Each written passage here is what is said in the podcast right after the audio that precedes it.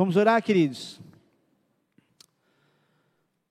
Senhor, nós te agradecemos, Pai, porque a tua palavra ela é acessível a nós. Obrigado, Deus, porque nesse país a gente tem acesso a ela e nós oramos, Deus, por aqueles que não têm e muitas vezes sonhariam em ter, Deus, um ambiente seguro para te buscar, sabendo que não iam ser perseguidos, ou ao mesmo tempo, Deus, que tivessem acesso à tua palavra para que pudessem se alimentar dela. E ao mesmo tempo, Deus, nós também te pedimos perdão porque temos tudo isso e tantas vezes não valorizamos aquilo que nós temos, Pai. Que o Senhor tenha misericórdia de nós. Espírito Santo, gere em nós esse fogo, essa fome, essa sede, Pai, pela tua palavra e pela tua presença, para que então a nossa vida tenha mais sentido do que buscar a realização dos nossos próprios sonhos. Assim nós te pedimos também, fala conosco através deste momento na tua palavra, para que cada coração aqui sendo edificado possa então, Senhor Deus, gerar em si mesmo a adoração e a glória que o Senhor merece receber, Pai. Assim nós oramos te agradecendo em nome de Jesus. Amém. Queridos, a gente está com muita saudade de vocês. Eu estava levando a minha família para tentar tirar férias. Na verdade, quando eu falo de tentar, é que para mim nem sempre são férias, nem para Marcela são férias. As nossas movimentações em época de férias escolares têm total relação com aquilo que a gente pode tentar fazer para o Cris não ficar preso num apartamento, preso num lugar, sem ter atividades, sem ter uma rotina é, tão maluca quanto ele tem com terapia, com natação, com um monte de coisa. Então, assim, eu tenho a melhor mãe do mundo, a maior chefe de time para essas coisas, ela programou tanta coisa legal. E numa das viagens que ela programou, de acordo com o nosso bolso, é, a gente encontrou um objeto, assim, muito curioso. Não sei se você já, já chegou a ver e olhar também com essa ótica, mas um objeto de milhares de anos de existência, mas milhares, milhares. Eu não sei se você gostaria de ver, mas eu queria botar a foto aqui. Não sei se dá para se enxergar direito. Mas na ânsia de querer mostrar isso melhor para vocês, eu trouxe um pedaço. E se vocês quiserem passar durante a palavra, Carlão, se você quiser ver. Esse objeto ele tem milhares de anos. Milhares de anos. Talvez você não tenha, já tenha visto e nunca reparou. Pode passar para o coleguinha do lado.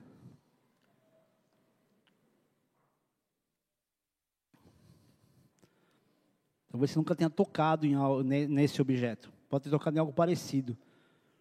Se quiser passar para quem está do lado, pode levantar aí. Pode jogar. Engraçado, curioso, já viu isso? Tem milhares de anos esse negócio.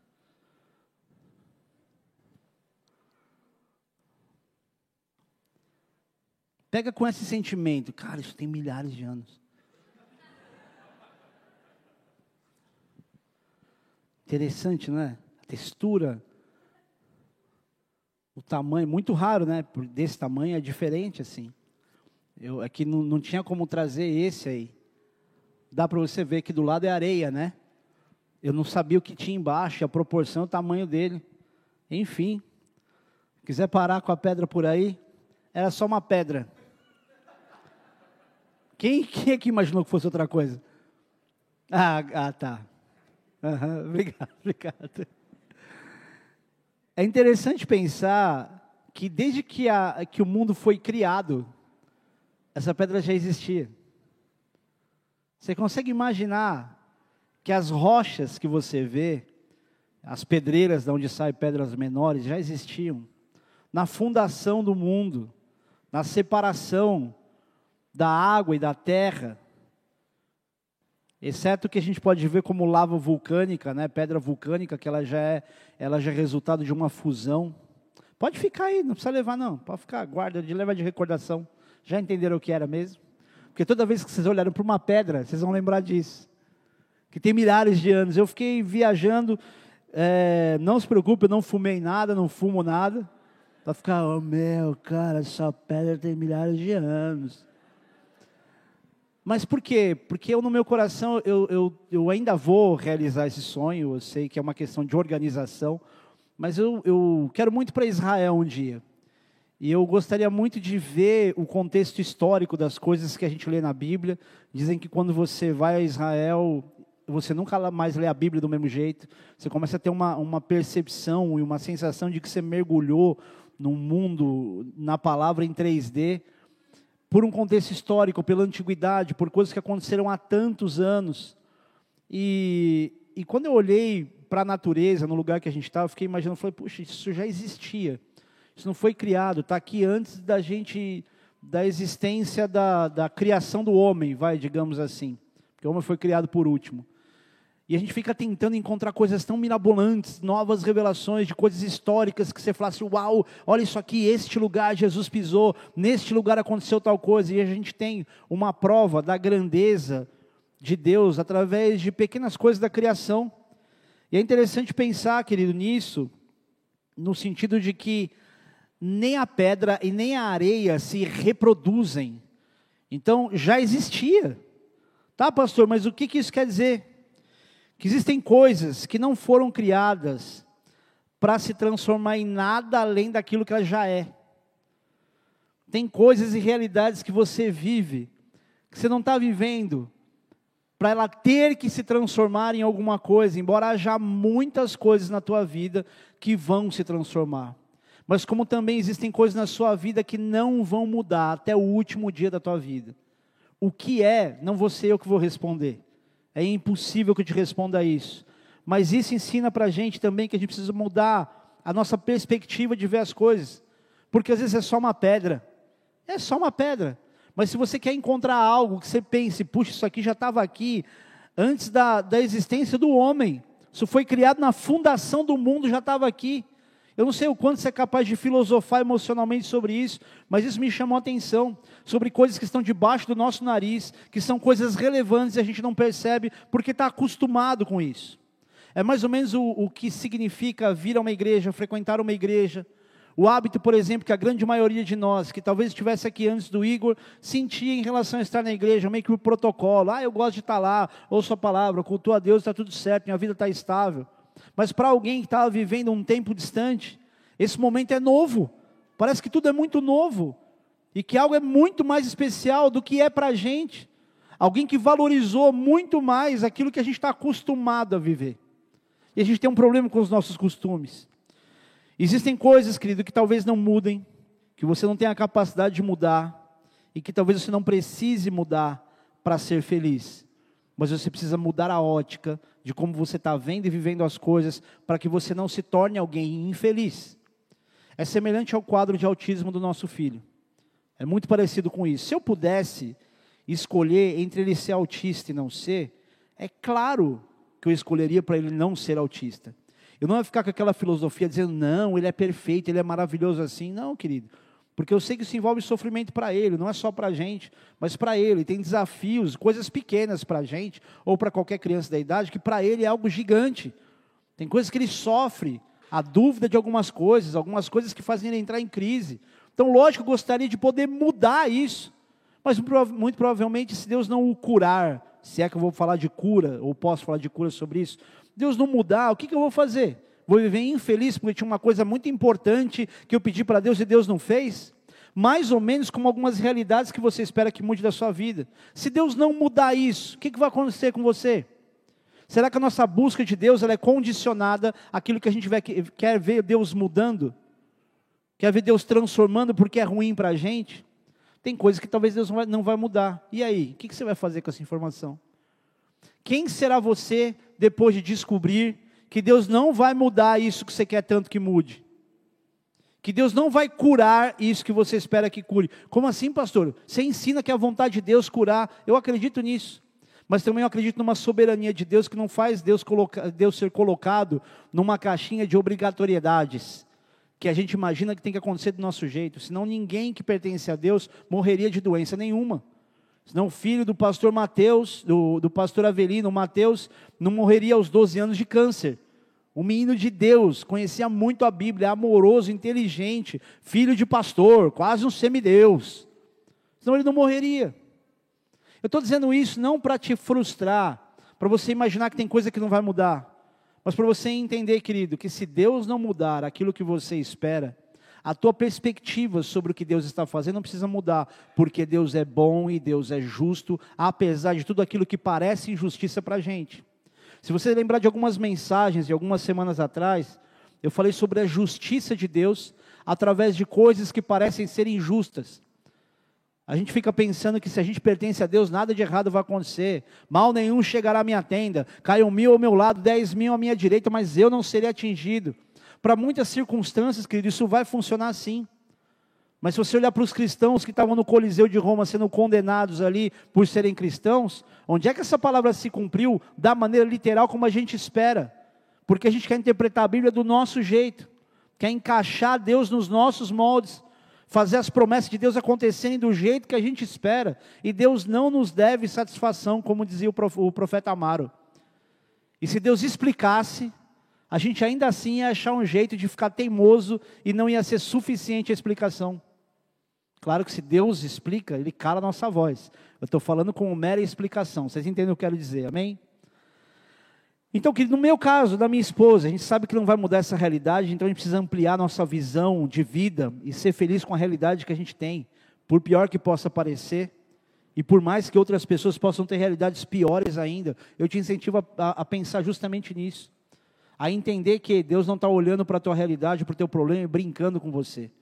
Deus não está rindo da tua cara.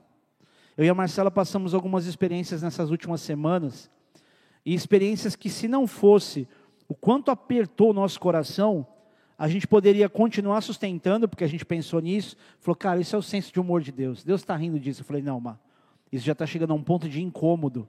Isso não é uma mera brincadeira e Deus não brinca com as nossas emoções assim.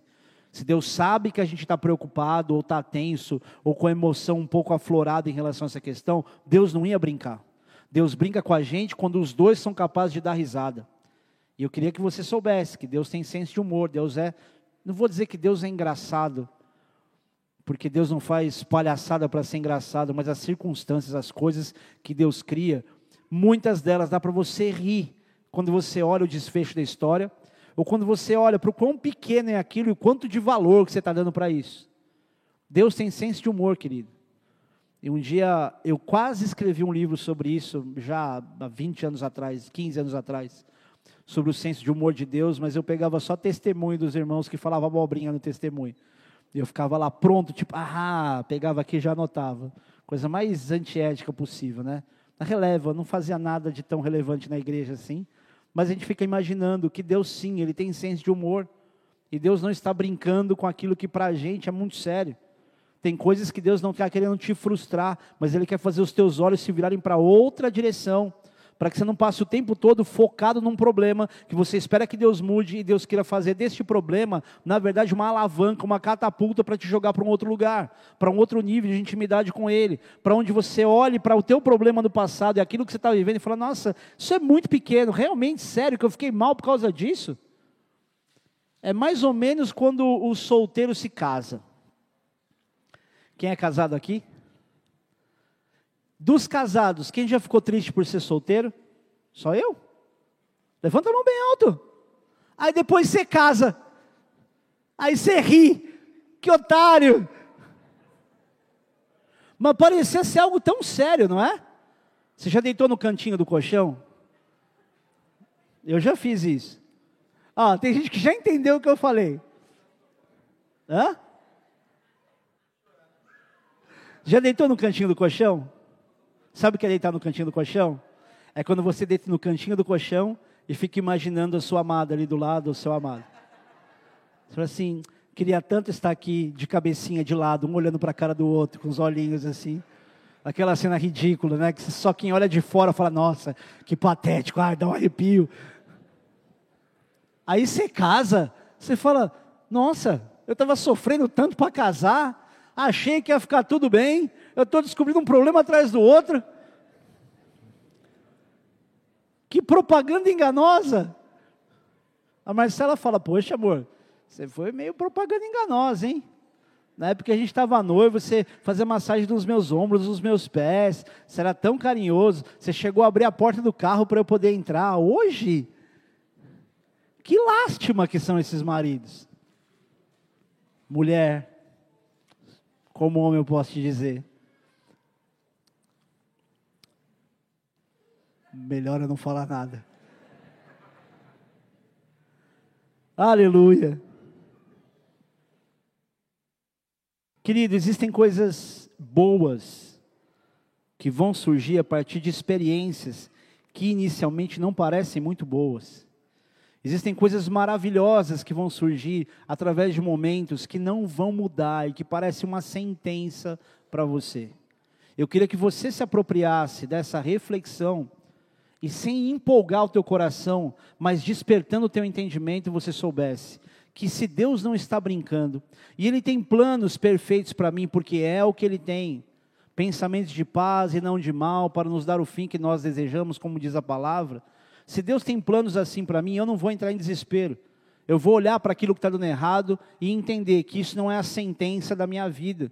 E isso é um momento, e isso é temporal. Todas as coisas são temporais, porque aquilo que eu vejo é temporal, e a palavra de Deus diz que aquilo que eu não vejo é que é eterno. E a gente está com, tá com olhos muito naquilo que é visível, está falando muito daquilo que é óbvio. Ah, mas olha a minha conta, mas olha isso, olha aquilo. Deus olha para isso e diz: Como é que eu vou te lapidar se tudo for fácil para você? É o que acontece com essa geração que está crescendo, muito protegida pelos pais que sofreram muitas coisas.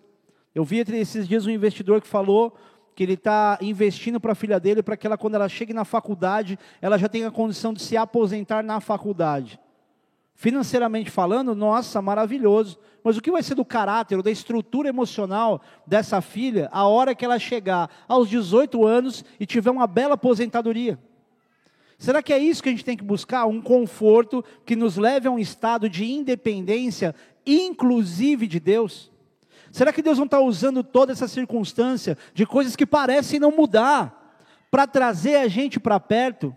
E não trazer a gente para perto com uma oração desesperada, com um clamor desesperado, mas trazer a gente para perto, para que a gente possa se, se relacionar com Ele, exercitando confiança nele. Porque não deve ter coisa mais desagradável do que você dizer algo para Deus, pedir algo para Deus e não acreditar no que você pede. É a mesma coisa de alguém pedir algo para você, mas nunca confiar que você vai fazer. E ficar o tempo todo ali te cobrando ou expressando que apesar de ter pedido para você, sabe que você não vai fazer. E a nossa oração, ela tem sido assim muitas vezes. A gente pede coisas para Deus sem nem acreditar. Tem orações que a gente faz que a gente não acredita nelas. E eu te diria, por que, que Deus responderia isso? Se o que Ele quer não é só responder o que você diz, Ele quer você. Ele não quer te dar aquilo que você quer, Ele quer você. Para Ele te dar o que você quer é fácil. Querido, se Deus tiver o seu coração, todo o resto vem como consequência natural. Porque a natureza abençoadora de Deus vai fazer por você coisas que você não saberia pedir. É por isso que buscar primeiro o reino de Deus, a justiça de Deus, faz com que as outras coisas sejam acrescentadas. É buscar o governo, o domínio de Deus naturalmente vai resultar em coisas que vão ser acrescentadas na tua vida. E é claro que vindo de um púlpito, vindo do pastor, vindo na igreja, parece a lição de moral, mas que eu estou dizendo para você de realidades que a gente vive e que a gente sabe que talvez não mude. Eu lembro de uma reunião de pastores do conselho, quando eu participava do conselho, o apóstolo Rina sempre foi um cara muito amoroso, muito generoso, muito casca grossa, mas em momentos cruciais muito sensível. E aí cada um dos, ele pedi, perguntou para cada um dos supervisores o que, que queria que orasse, um pedido de oração para ele poder orar. E cada um foi falando seu pedido, e o nosso filho, a gente tinha acabado de descobrir a, a, o quadro dele, e eu falei assim, ah, Pê, é meio óbvio, eu quero que Deus cure meu filho. Ele fez assim, ó, não, ama o seu filho, só ama. E eu lembro dessa cena, ele estava com o Renanzinho, o filho dele, que tem síndrome de Down, na frente dele. A babá tinha trazido ali, ele estava na frente dele e estava com ele. Ele falou assim: só ama, só ama, ó, só ama. Ele não disse o que eu entendi, que é: isso não vai mudar, só ama. E de fato, ficar a vida inteira esperando que alguma coisa mude, para então o amor entrar em ação, seria uma grande perda de tempo. E é o que nós temos feito ao longo de todos esses anos, amando e por amar usufruir daquilo que não é perfeito, daquilo que não parece ser bom, daquilo que traz problema. Mas por quê? Porque o entregar amor nos completa. E se a gente não entender que depositar amor sobre coisas que aparentemente não estão tão do jeito que a gente queria, for a saída, a gente vai passar a vida infeliz. E aí, mais uma vez, como eu já fiz diversas vezes a mesma pergunta: quando é então que a gente vai ser feliz? Se está sempre faltando alguma coisa para essa felicidade vir. Deixa eu acelerar a palavra aqui. Tudo isso também para te dizer, querido, que apesar desse discurso para alguns parecer ridículo, se comparado a outros problemas mais, mais graves de outras pessoas, é fundamental que você entenda isso. Que tem coisas que não importam, o que aconteça, não vão mudar. Mas existe alguém imutável que não muda e que é Deus. Deus não muda. Os sonhos, os planos dele, desde a fundação da terra até o último, o último dia de existência da humanidade, eles não mudaram. Sobre a eternidade, ele já falou o que ia acontecer, já deixou João ter a revelação, deu um livro de Apocalipse para a gente. Ele já falou antes aquilo que não vai mudar. Deus não escreve nada a lápis. A gente sim, quando vai interpretar escatologia, o pastor Digão costuma dizer que escatologia se escreve a lápis. Eu já acreditei em diversas, é, diversos ensinos de teologia diferentes, e cada hora eu acredito numa coisa que falo, agora isso faz sentido, agora faz sentido. Não porque a minha cabeça muda, é porque tem tanta revelação, tanta coisa que você olha fala, cara, isso é de Deus e é bíblico. Que tem uma hora que você fala assim, eu vou esperar, vou fazer a minha parte, vou esperar, porque se isso for desse jeito ou de outro, não vai mudar o que eu tenho que fazer agora. Amém? Mas, pastor, eu já vi Deus mudar de ideia. Existem relatos bíblicos e provas disso. Não, que Deus nunca mudou de ideia sobre absolutamente nada. Ele não surpreende a si mesmo como uma ideia nova que sobrepõe uma ideia que ele teve antes. Conseguiu entender? Ele não surpreende a si mesmo. Eu tive uma ideia, não, mas tive uma ideia melhor. Deus não muda de ideia. O que ele faz é alterar o tempo de algum resultado que ele já deu, ou alterar algumas formas para chegar num resultado que ele já escolheu. Salmo 139, numa, num dos versículos, diz que todos os nossos dias foram escritos quando nenhum deles havia ainda. Está escrito. Nem a morte de alguém de maneira inesperada é algo que você fala: meu Deus, se Deus pudesse me dar a condição de saber disso, eu teria evitado isso. Se tal coisa tivesse acontecido, teria evitado isso. Querido, não, estava escrito. Se não acontecesse dessa forma, Deus encontraria uma forma para acontecer de outra. A história do rei Ezequias mostra isso, não vou mergulhar nela, mas no, livro de, no segundo livro de Reis, no capítulo 20, Deus manda Isaías avisar o rei, falando assim: ó, arruma tua casa que você vai morrer. E a Bíblia fala que esse rei chorou e clamou ao Senhor, porque ele andou reto diante do Senhor. E aí o profeta já tinha saído, ele vai, chega para, vai lá, profeta, volta lá para a casa do rei e avisa que eu vou poupar a vida dele por um tempo, eu vou dar 15 anos para ele. Querido, vamos pensar comigo? Esse, esse cara ia morrer, certo? Ele chorou, clamou a Deus e Deus deu mais 15 anos. Agora, ele morreu do mesmo jeito ou não morreu? Deus mudou o resultado? Não. Deus protelou o tempo por uma razão que Deus tinha se você mergulhar mais no texto, você vai ver que existe uma questão de vitória sobre o inimigo e outras questões, mas se você resumir, o ponto é: Deus não mudou o que ele ia fazer, o clamor ajustou o tempo, e o clamor a Deus ajusta o tempo das coisas, que pode abreviar um tempo de sofrimento, ou pode criar de maneira elástica um tempo de alívio de vida, mas tudo isso baseado em oração.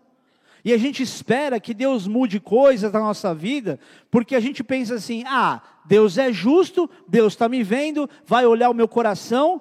E a frase que eu escutei até do, do cara que, que quis dar um golpe no chapô, o ladrão estelionatário de WhatsApp, que disse o seguinte: Deus conhece o meu coração. E a gente se contenta em imaginar que Deus conhece nosso coração, Deus sabe do meu coração. Querido, Deus sabe do teu coração. Mas se nós somos como crianças, imaturos. Deus quer nos ensinar a sermos confrontados nas nossas razões e a gente abrir a boca e falar com o pai, porque não tem pai e mãe nenhum que vê o filho desenvolvendo a comunicação, a movimentação e a fala e, deixa por osmose as coisas acontecendo, dando tudo para o filho quer, porque ela acha que o filho está com sede, porque acha que está com fome, porque tem que ensinar o filho a falar água. Salva algumas situações, aponta para o filtro e já sabe, tá, o que, que é? A, a água, uá. Mas está falando, está forçando a falar. A nossa oração não é diferente disso. Porque Deus não precisa da nossa oração para nos ouvir.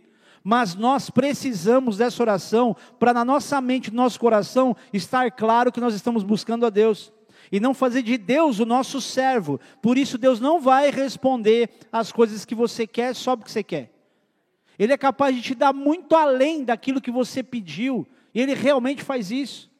Eu não quero aqui ser herege, antibíblico ou limitado biblicamente, mas escutei de um pastor a seguinte frase: Deus não te dá aquilo que você pede, Ele dá além daquilo que você pede. E realmente Deus sempre surpreende a gente. Deus nunca te dá uma coisa que você faz uma oração com a maior verdade do teu coração e Deus te dá, tá, é isso aqui que você quer? Então tudo bem, vai. Porque senão você vai olhar para aquilo e dizer, poxa, eu pedi isso para Deus e Deus me deu isso aqui sabendo que isso aqui não era tão bom assim. Deus sempre vai te surpreender de alguma forma, Ele vai além da tua capacidade de saber pedir, mas Ele não vai eximir você dessa comunicação para que você sinta que o teu pai está te ouvindo, mesmo que Ele não te responda. Eu falei esses dias sobre uma pergunta que me fizeram, falou, pastor, e eu já disse isso aqui também, você teve a sensação de que Deus não te respondeu? Eu falei, claro, diversas vezes. Mas e aí, pastor, como é que você faz, sabendo que Deus não te respondeu? Porque tem gente que acha que o pastor, pela função, que entenda, função pastoral é serviço, não é uma hierarquia de importância.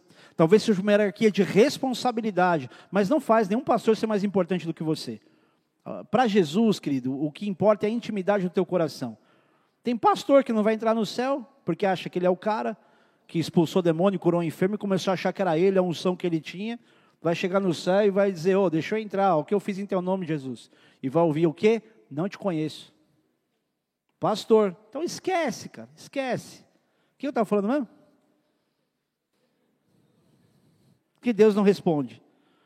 O melhor não é Deus te responder, mas você sempre ter certeza, apesar de não ouvir resposta, que Ele está te vendo. E estar com você, estar te vendo é tudo o que você precisa. Se você crê que Deus existe, não é se Ele vai te responder ou não, mas o quanto essa intimidade te dá a consciência de que Deus está presente. Alguém aqui já viu a nuca de Deus, a não ser de Moisés, e que eu fico imaginando como foi a expressão de ver Deus de costa. Para pensar nisso. Se a glória de Deus enche a terra, se a terra é o escabelo, é o estrado do pé de Deus, como é que ele viu Deus pela nuca? Mas se você olhar os detalhes, querido, do que isso significa, você vai entender que não é bem de Deus virar as costas. Não é tipo, ah, não quero te ver. Deus não vai virar as costas para você. Deus não vai olhar para você falando com Ele e dizendo, ah, você não é santo o suficiente, eu não vou falar com você. A humanidade inteira, inteira, carece da glória de Deus, porque todos pecaram. Não tem um nesse lugar, não importa quem seja, que possa olhar para si mesmo e dizer, não, eu estou bem com Deus. Os homens mais de Deus que eu conheço são os caras que mais se humilham diante de Deus, reconhecendo a própria pequenez. São os caras que a gente mais admira o nível de lucidez dessas pessoas. Então, se você acha que porque você não peca mais algumas coisas, você está num patamar um pouco melhor do que os outros, não se coloque nessa condição. Porque a palavra de Deus também diz: aquele que pensa estar de pé, cuide para que não caia. E não é nem o que está, é o que pensa que está. Vocês estão aí? Tudo isso, querido, que Deus fez com esse rei, deu mais 15 anos de vida para ele, resultado de oração, de sair do estado simples de desejar alguma coisa para o estado de falar alguma coisa, de expressar aquilo que a gente espera que Deus faça.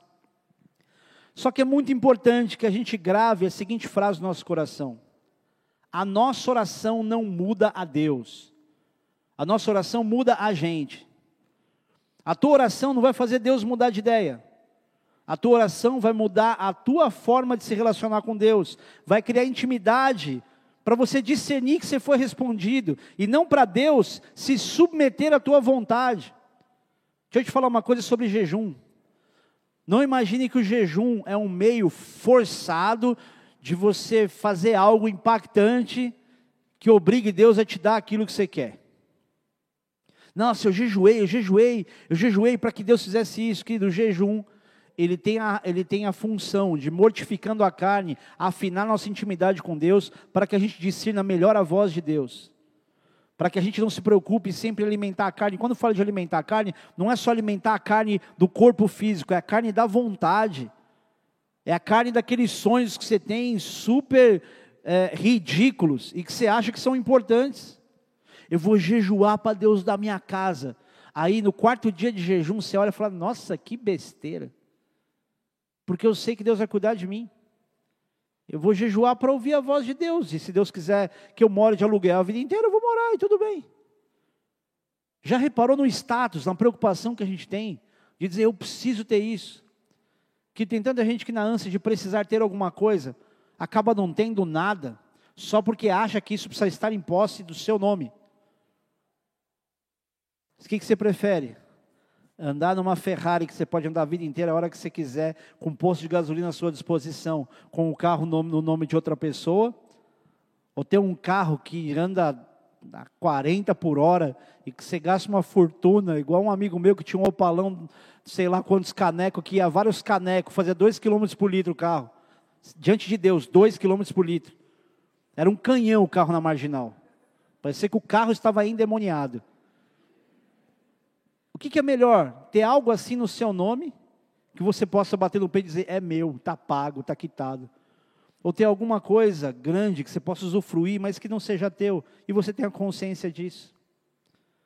Tem muito crente achando que aquilo precisa ser dele, quando na verdade nada é nosso, nem nosso corpo é nosso. Se você entender isso, é parar de correr atrás de algumas coisas, como se elas fossem aquilo que de mais fundamental você tem que priorizar. E não é que Deus não quer te dar, é que é muito medíocre imaginar que prosperidade é ter isso. Ser próspero não é o resultado que vai trazer para você, não é aquilo que vai trazer um resultado de bênçãos financeiras. Que isso pode ser qualquer outra coisa que se relaciona à prosperidade, mas prosperidade é crescer em intimidade, em acontecimentos de coisas que Deus já colocou na sua mão. Ser próspero não é ser cheio da grana.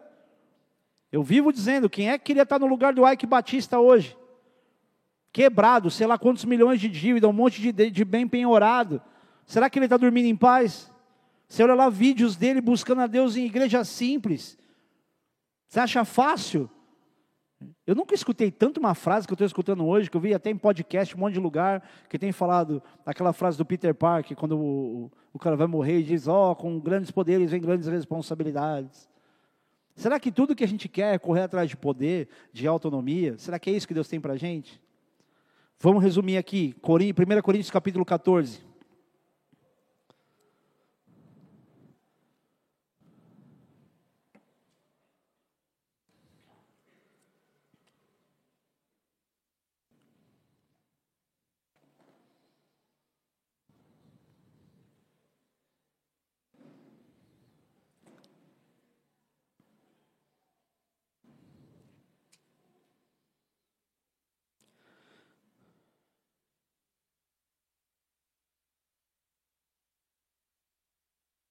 Toma água, né? Câmina de ferro.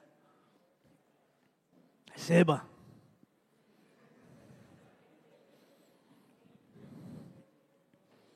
do Pai, do Filho e do Espírito Santo, amém? Cara, se Deus não amasse a gente, levando em consideração como a gente é. Acharam aí, queridos? Primeira carta de Paulo aos Coríntios, capítulo 14, diz o seguinte: Segui o amor e procurai com zelo os dons espirituais, mas principalmente que profetizeis. Pois quem fala em outra língua não fala a homem, senão a Deus, visto que ninguém o entende e em espírito fala mistérios. Mas o que profetiza fala aos homens, edificando, exortando e consolando. O que fala em outra língua a si mesmo se edifica, mas o que profetiza edifica a igreja. Eu quisera que vós, vós todos falasseis em outras línguas, muito mais, porém, que profetizasseis. Porém, pois quem profetiza é superior ao que fala em outras línguas, salvo se interpretar, para que a igreja receba edificação. Agora, porém, irmãos, se eu for ter convosco falando em outras línguas, em que, em que vos aproveitarei, se vos não falar por meio de revelação, ou da ciência, ou de profecia, ou de doutrina? É assim que instrumentos inanimados, como a flauta ou a cítara, quando emitem sons, se não os derem bem distintos, como se reconhecerá o que se toca na flauta ou cítara? Pois também se a trombeta der som incerto, quem se, que se preparará para a batalha? Assim vós, se com a língua não disseres, disserdes palavra compreensível, como se entenderá o que dizes?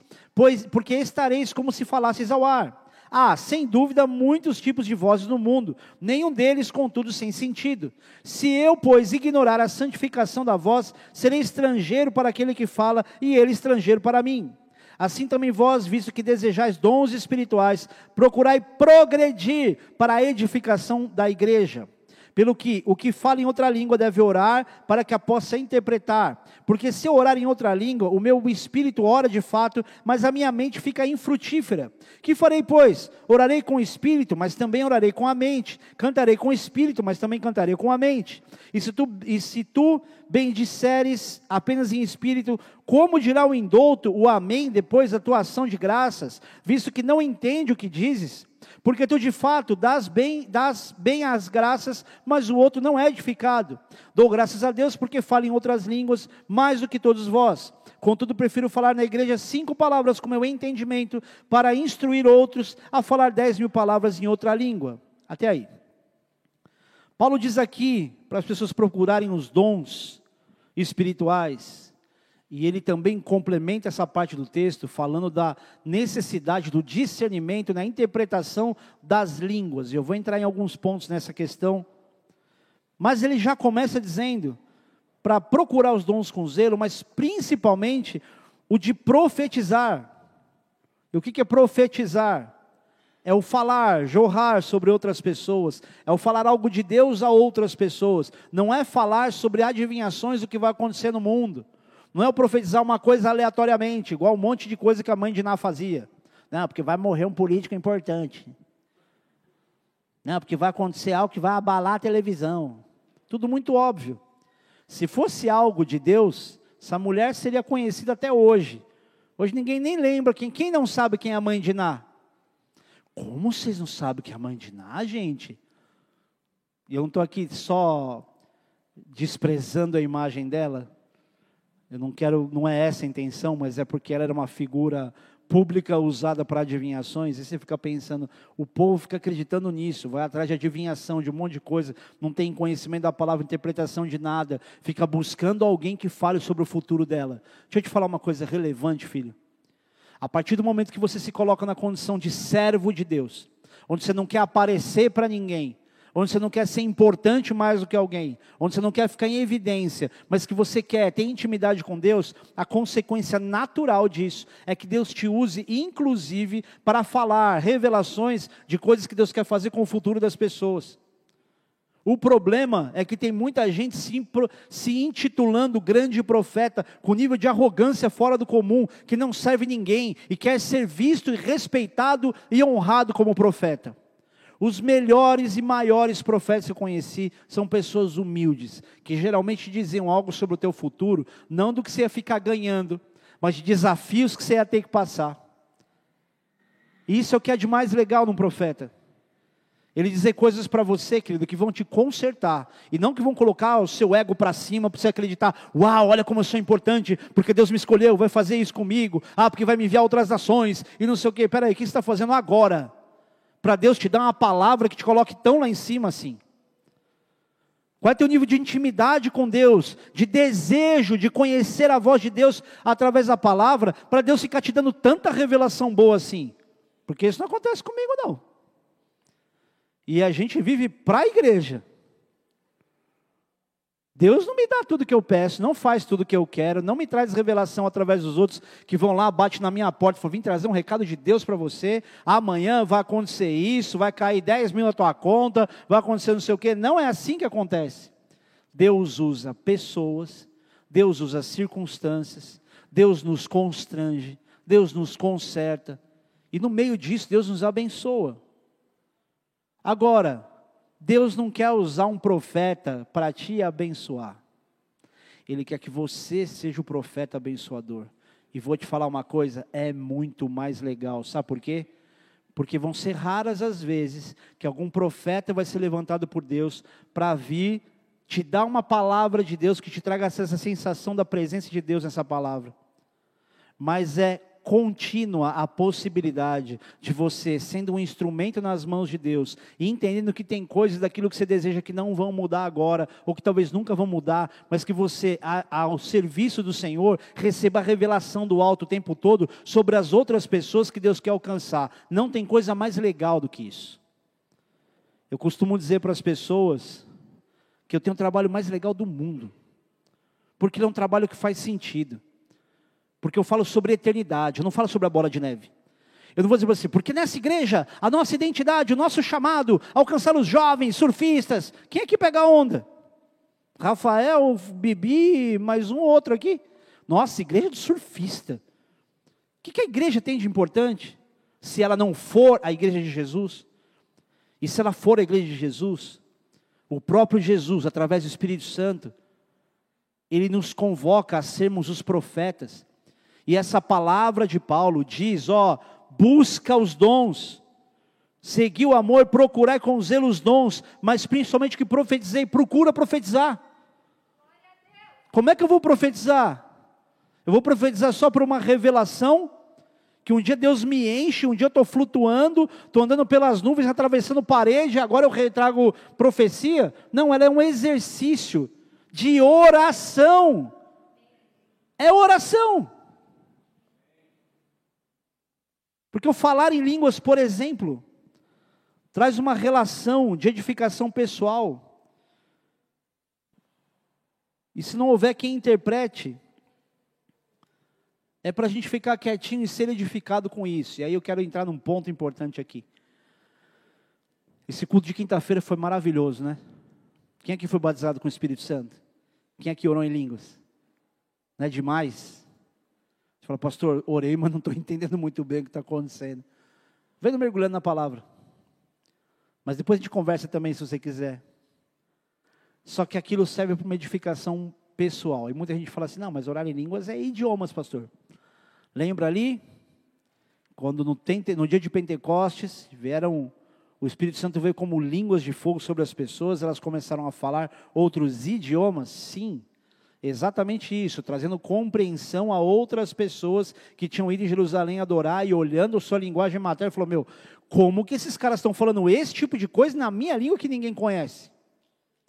Agora, se fosse só isso, quem é que é edificado em silêncio por falar só uma outra língua? Quem você vê orando em inglês ou em espanhol, que tem esse costume de orar em inglês e espanhol sozinho, sendo edificado porque é uma outra língua, um outro idioma conhecido. Não é isso comum. Amém?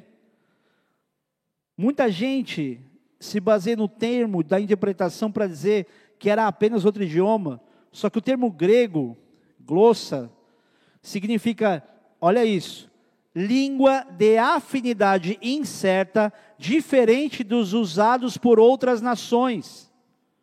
O que, que, é isso? Língua de afinidade incerta, diferente dos outros usados por de outros usados por outras nações.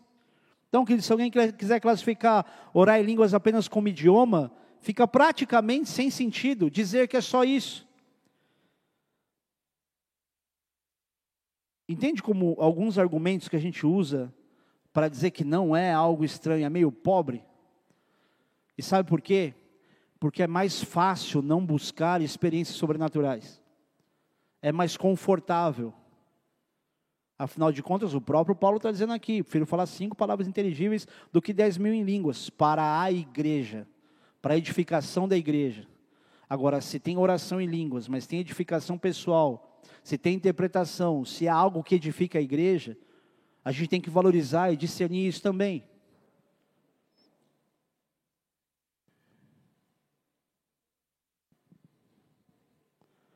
Primeiro Coríntios 14, versículo 13 e 14 diz: Por isso que fala em língua desconhecida, ore para que eu possa interpretar. Porque se eu orar em língua desconhecida, meu espírito ora bem, mas o meu entendimento fica sem fruto. Pense o seguinte: quando você aprende um idioma,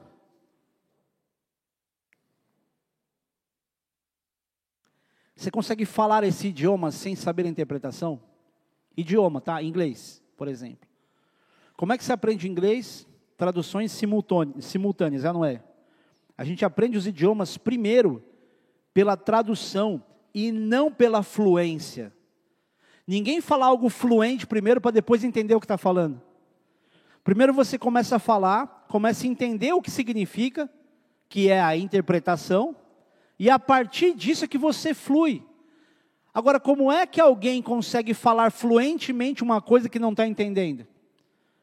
Se isso não é espiritual, o que, que pode ser? Pastor, mas é idioma. Querido, se é uma questão que a pessoa não entende, podia ser idiomas ou qualquer outro som, qualquer outra fonética, que ia dar a mesma sensação de mente infrutífera. Agora, se é para edificação do outro e for o idioma e a pessoa falar fluentemente e a outra pessoa entender como realmente acontece, não deixa de ser sobrenatural, porque é uma linguagem que o outro, que o outro conhece. Agora, por que que sim, em silêncio, sem interpretação, você consegue edificar a si mesmo? Não é só por ser outra língua, mas é porque é uma experiência da presença do Espírito Santo.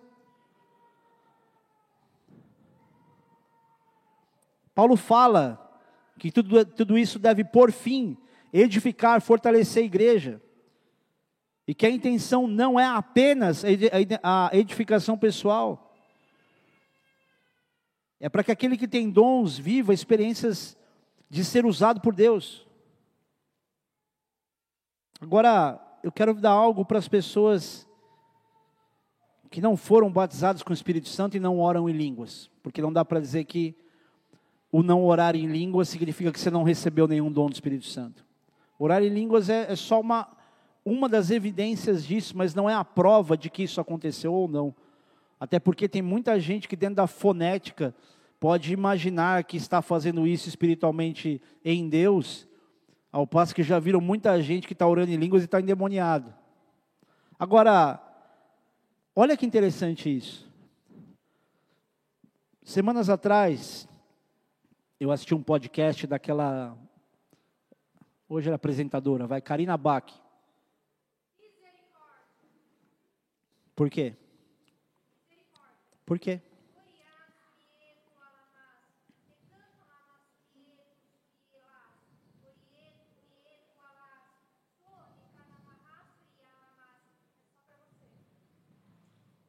Não edificou a igreja, e agora?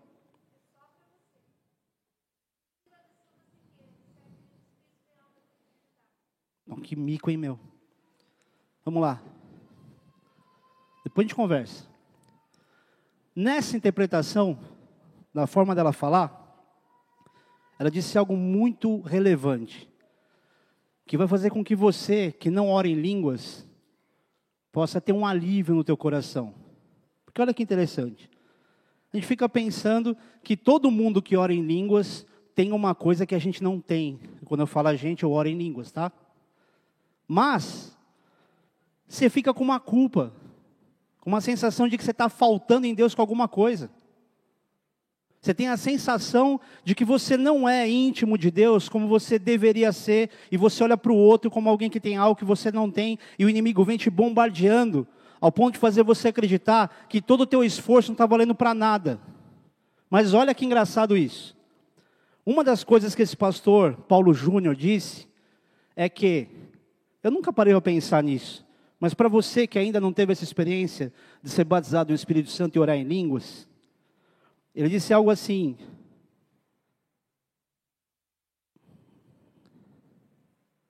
Aqueles que desejam receber algo de Deus e não recebem, mas continuam amando a Deus, provam a grandeza desse amor a Deus mais pelo que pede e não recebe do que por aquilo que pede e recebe. Parou pensar nisso? Você consegue expressar a grandeza do teu amor por ter pedido e não recebido, do que quando você pede uma coisa e Deus te dá. Porque quando Deus te dá é fácil glorificar a Deus, é fácil você amar a Deus. Mas e quando você pede alguma coisa para Deus, que é genuíno, que é de Deus e Deus não te dá? E quando você pede para Deus algo, você fala, Deus, isso é o que diz para buscar. E por que, que o Senhor não me deu? Qual é a nossa reação? Quando a gente pede algo relevante, genuíno, Deus não dá. Você glorifica a Deus, você expressa teu amor a Deus, você fica moado, você fica mal, você fica introspectivo, você fica triste.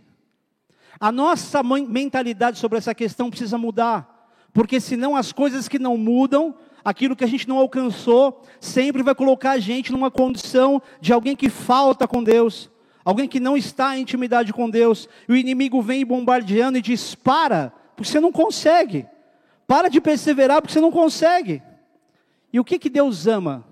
Fé. E fé não é quando você pede e já recebe, mas quando você pede, não recebe e continua crendo. Sem fé é impossível agradar a Deus. Pensa, querido, um pouquinho. O que, que o inimigo quer fazer com as nossas motivações? Quer fazer você acreditar que a sua tentação já é pecado, então já fui tentado, já caí, vou enfiar o pé na jaca. Quer fazer você acreditar que aquilo que o outro tem e você não tem é a prova de que não adianta se esforçar e você para de se esforçar. Então não é o fato de você ainda não ter essa experiência com Deus que te classifica como alguém inferior, porque é exatamente isso que o inimigo quer que você pense. Não deixa mais o inimigo bombardear a tua mente porque você ainda não tem essa experiência. Busca. Mas acima de tudo, busca o profetizar. Porque o profetizar você pode fazer em português.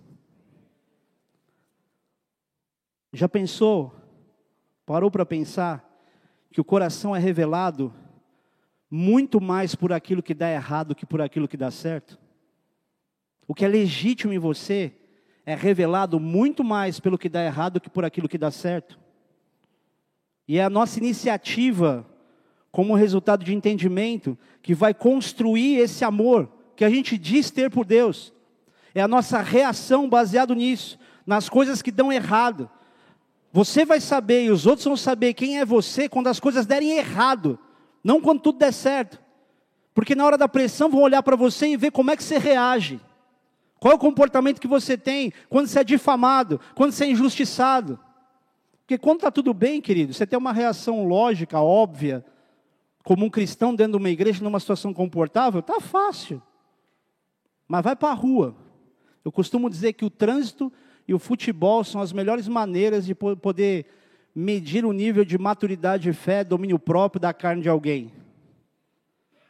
Só que apesar disso, de tudo que uma experiência como essa é capaz de dar, de dar para a gente, no capítulo anterior, Deus coloca as coisas no seu devido lugar de prioridade.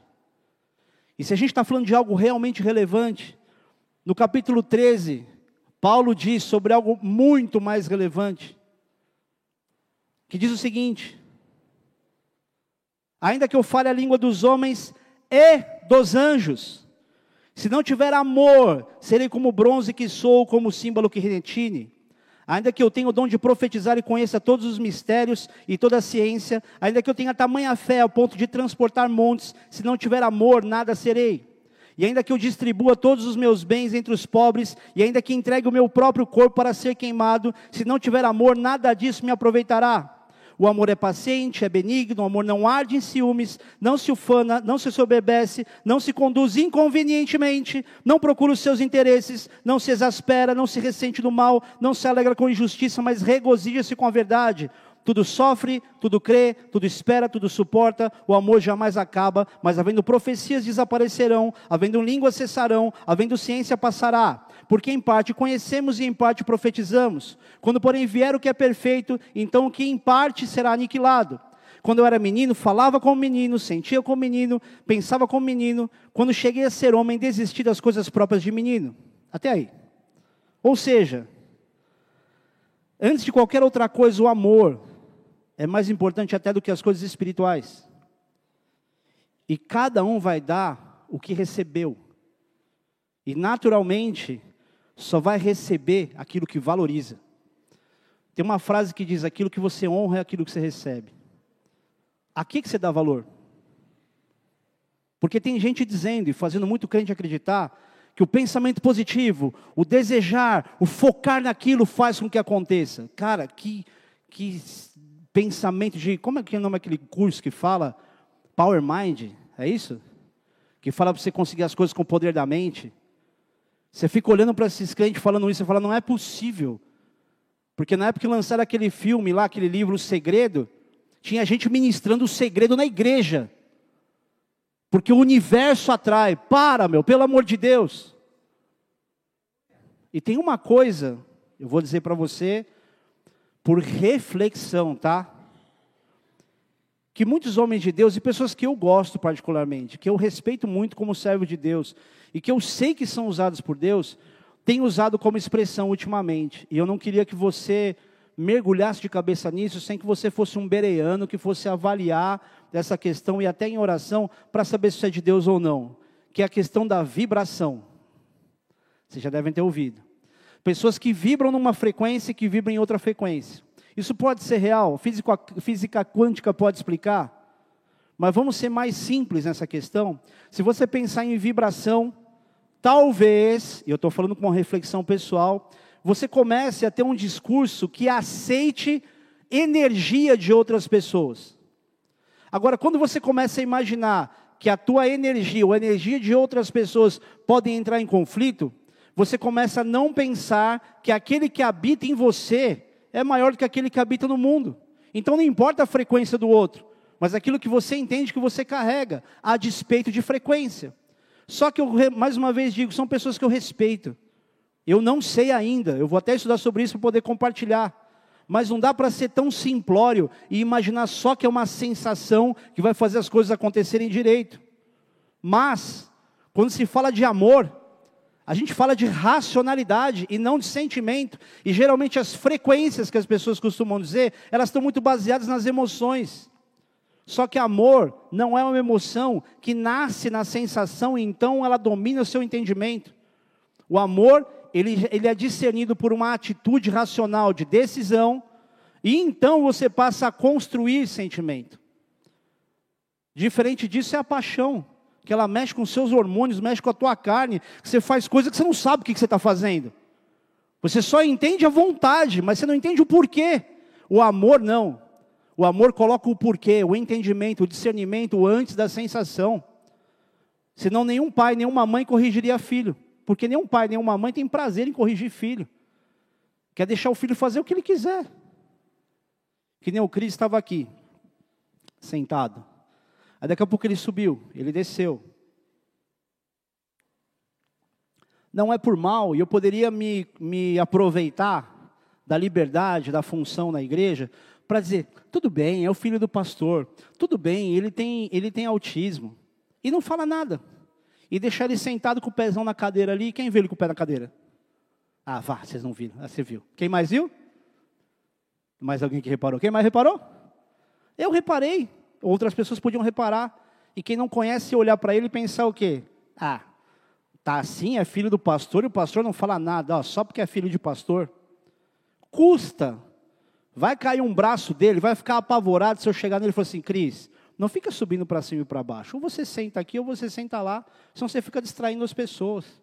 Tranquilo. Eu corrigi, eu disse, eu falei, acabou.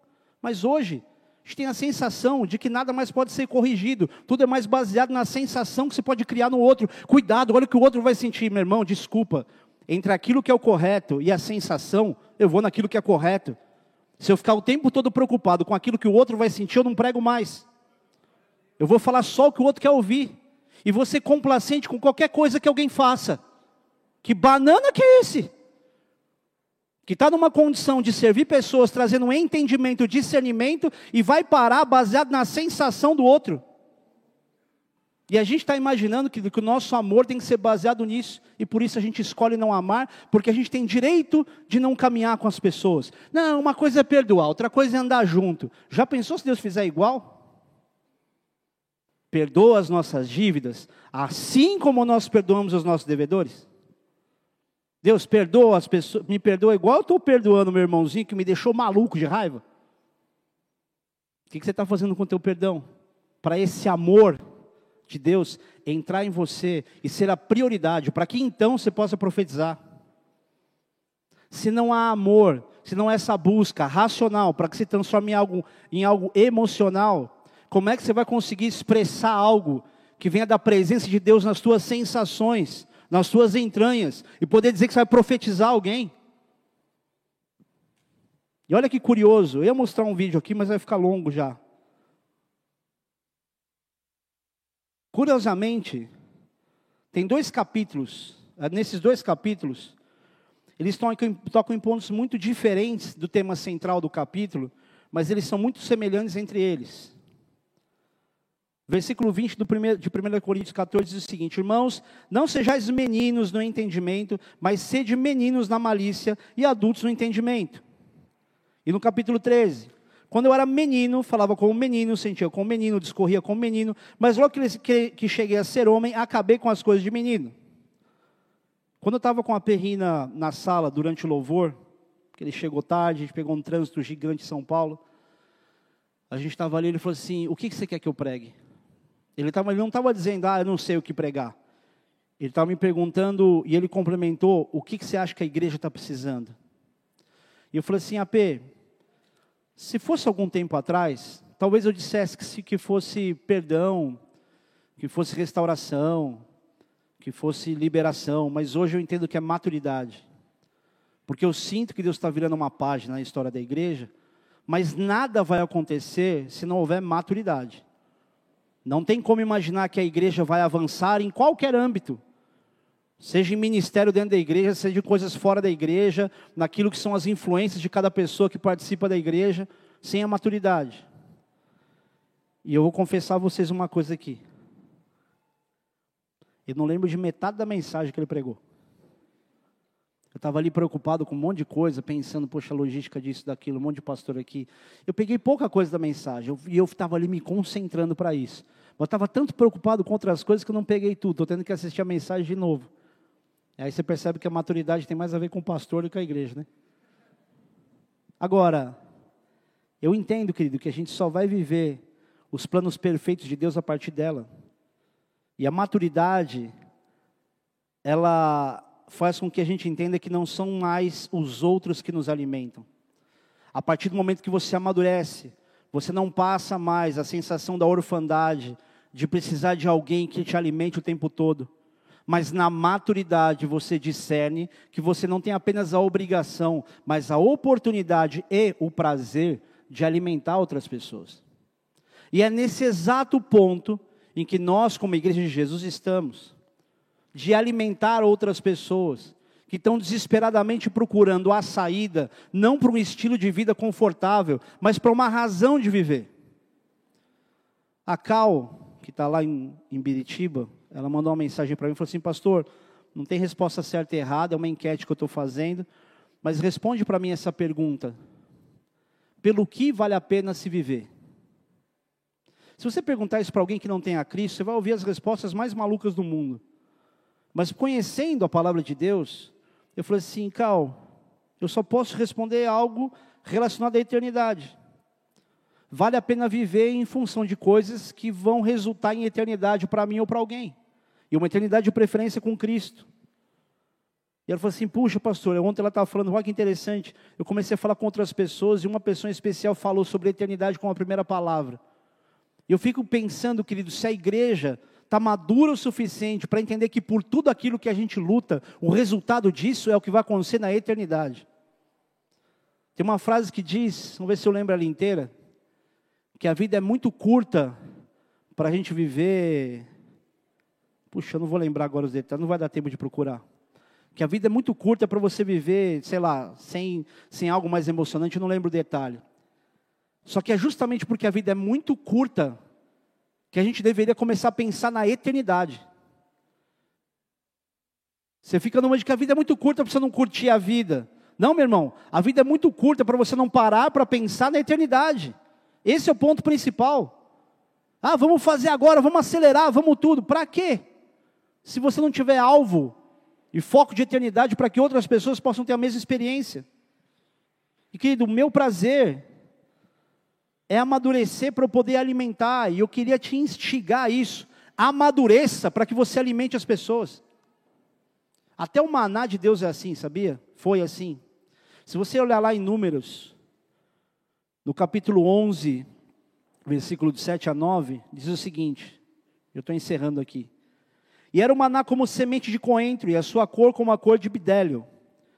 Espelhava-se o povo Espalhava-se o povo e o colhia, e em moinhos o moía, e num grau o pisava, e em panelas o cozia, e fazia e dele fazia bolos, e o seu sabor era como o sabor de azeite fresco, e quando o orvalho descia de noite, de noite sobre o arraial, o maná descia sobre ele. Sabe o que é interessante?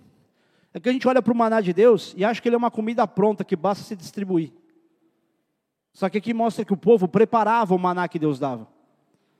Assim como o alimento que Deus tem para nós e para os outros, ele não é só matéria-prima que você pega e come. Ele é algo que você mastiga e prepara para que outras pessoas consigam ser edificadas e serem alimentadas. Não adianta nada você ter uma matéria-prima impactante, importante, cara, relevante, se não houver condição de alguém se alimentar do que você está fazendo. Não adianta você viver um estilo de vida super espiritual se você não edificar quem está perto de você ou a você mesmo. Vamos pensar um pouco. Deus quer alimentar os famintos, não quer? Deus é Deus, Ele faz o que Ele, o que ele, o, o, tudo o que Ele quiser. Mas se você pensar humanamente falando, é possível alimentar todos os famintos sem que cada um assuma o seu papel de alimentador, de alguém que prepara esse alimento? É assim como as crianças que precisam comer, precisa ter alguém que coma. Quem ainda não é filho, que está na condição de criatura, está numa condição abaixo de criança, não vou nem dizer que seja um bebê, mas não tem nenhum entendimento sobre absolutamente nada. Alguém precisa pregar. E como é que vão, vão alcançar as pessoas? Como é que o evangelho vai ser pregado se não tiver ninguém para pregar? Não tiver, não tiver ninguém disposto a ser maduro o suficiente para pensar: eu posso edificar a vida de alguém com aquilo que eu já sei? Eu posso construir algo que glorifica a Deus com aquilo que eu já sei?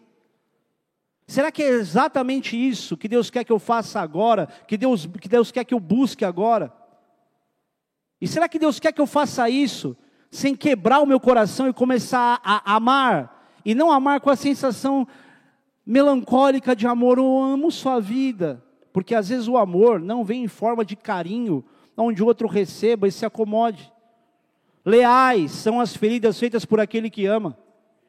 Às vezes a dureza ou a rispidez de alguém que ama é a prova de lealdade. E a Marcela veio falando comigo, falou, amor, sabe por que você, mais do que um monte de gente, já tomou tanta lapada da perrina? Porque ele te ama muito, e é verdade, cara, porque eu já quase morri no lugar dele de paraglider em Santos. Eu vivia na casa dele inconveniente. Vocês já escutaram a história aqui?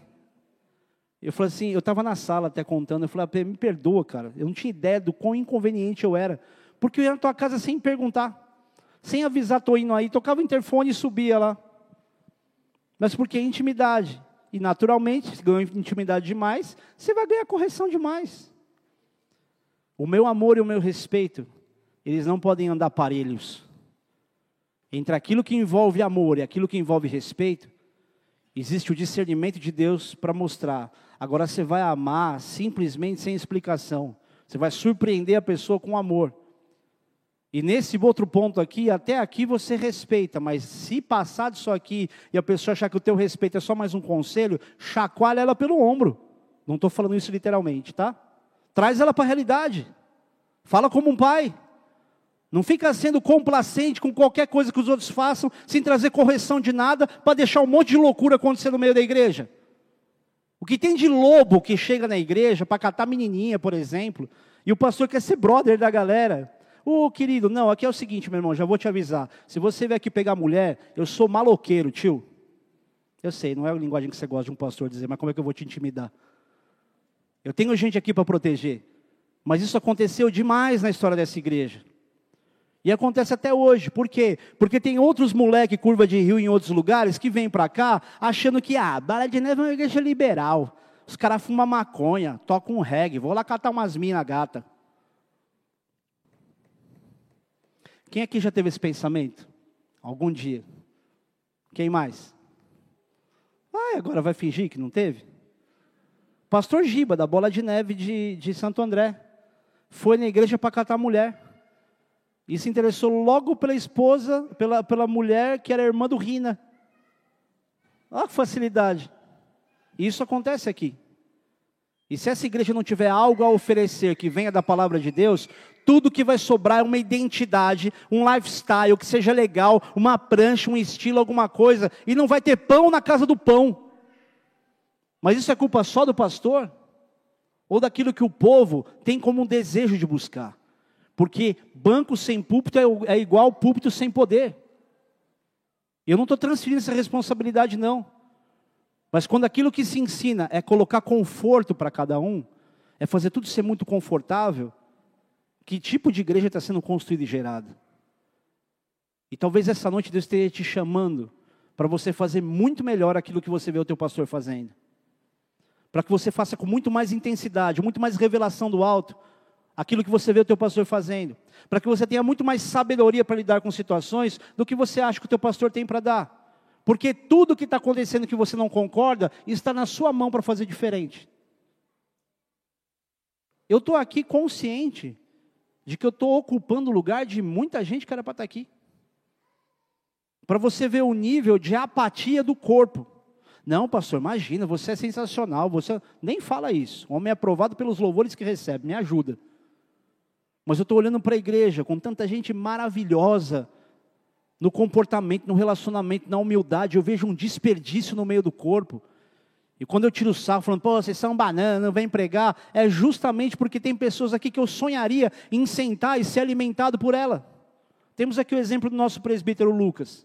Eu falo isso porque ele é humilde, não entra no coração dele nem que a gente force. É um cara que gosta da palavra de Deus, ele tem amor pela palavra. E quando ele prega, as pessoas gostam, elas se identificam. E é a maior alegria do mundo ver uma pessoa como ele frutificando.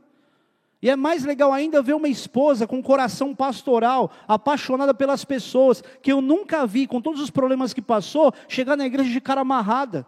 E eu sabia que o pau estava quebrando financeiramente, um monte de coisa acontecendo, e ela sempre sorrindo, expressando amor, mais preocupada em receber alguém do que ser vista por alguém. E não estão aqui no meu lugar, estão sentados me ouvindo. Pessoas que eu admiro. Pessoas que você admira, pessoas que te admiram. Se você não foi batizado com o Espírito Santo na quinta-feira, não para. Continua buscando isso. Ah, pastor, então vamos orar hoje para que isso aconteça? Pode ser. Mas e se você orar, querido, imaginando que é esse lugar, que é nesse momento que vai acontecer e não acontecer? Eu fui batizado com o Espírito Santo no meu quarto, sozinho. E me questionando, mas não é possível que eu estou falando isso, que eu não estou entendendo nada. Minha língua meio que está enrolando, estou falando coisa com coisa, como é que isso é de Deus? E ao longo do tempo fui entendendo que era um exercício. É exercício, querido. Servir é um exercício, experiências grandes com Deus vão ser resultado de exercício, de continuidade, de perseverança. Seja paciente na tribulação e na oração, perseverante. Tudo que você tem para viver diferente começa na tua oração começa na intensidade do teu clamor. Deus não muda o final, mas Ele vai fazer com que você consiga enxergar melhor, adaptar, se adaptar melhor aos processos que Ele está fazendo. E talvez aí você pare de sofrer, porque exatamente agora Deus está cuidando de coisas que você sequer está orando para que isso melhore. Exatamente agora. E se a palavra de Deus diz que dá aos seus amados, Deus dá enquanto dormem, quanto mais enquanto buscam.